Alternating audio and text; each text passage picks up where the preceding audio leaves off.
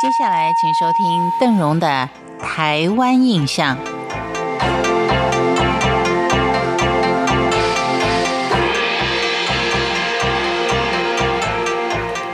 在今天的节目当中，邓荣要跟你聊一聊台湾的原住民。当然，五分钟的时间是很难概述台湾原住民到底有多少的族群、族群的传统文化特色。所以在今天的节目当中，我们先来看看平埔族。在南部的高雄县小林国小当中，有一个平埔族的文物馆。今天我们就借助馆里的收藏来看一看平埔族的文化。其实，关于平埔族各个族群，学者的分类也都不太一样。有人说有八族，有九族，有十族。要在细部的分的话，可能就不计其数了。其实说起平埔族，他在最近的几百年来，跟汉文化的接触是比较频繁的。平埔族跟汉人文化结合的情形相当的普遍，许多传统习俗渐渐的消失。外貌、语言、生活上也已经跟汉人，如果不仔细的区分的话，是很难分辨的。近年来，对于平埔族文化的重视，当然也唤起了许多平埔族后裔的寻根工作。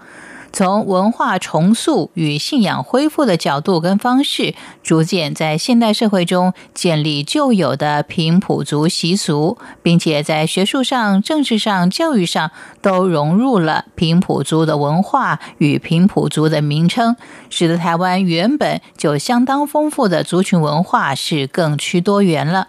其实不要说现在啊，早在邓荣制，早在邓荣制作《玉山魂》的时候呢。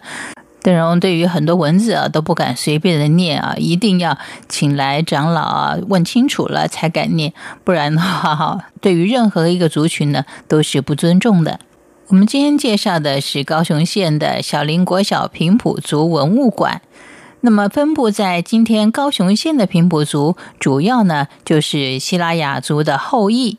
希拉雅族又分为希拉雅族本支以及大满族、马卡道族两个雅族，分布在高雄县的假山乡、内门乡、田寮乡、燕巢乡等等。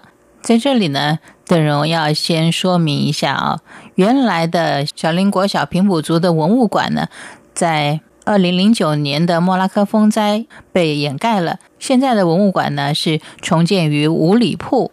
今天呢，我们要介绍的是大满族他们的生活形态，以及希拉雅族他们的传统文化。其实，当初在甲仙乡小林村的平埔族人是希拉雅族支系大满族的后裔，大概是在清朝中叶迁徙到小林村一带的。因为地处偏僻，很少与外界往来，所以保存了非常完整的大满族文化。传统大满族的人生活形态，它是以渔猎为主。每一位子弟从小呢，都要接受捕鱼跟打猎技术的训练。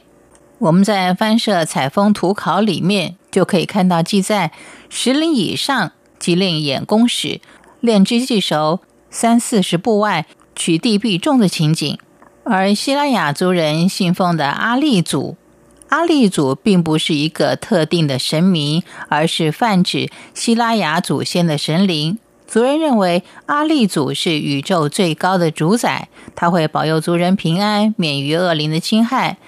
阿利祖通常又被称之为阿利姆、太祖、必角佛，或是昂祖、老祖等等。他并没有一个具体的形象，通常都是以四狐、猪头壳、将军柱等等的。等这些象征物跟主人对面。其实介绍平埔族的阿利祖呢，最主要的就是要为我们对于平埔族最重要的祖灵的祭拜，要继续的为您做介绍。这些就留待在下次了。感谢您今天的收听，我是邓荣，台湾印象，我们下回见。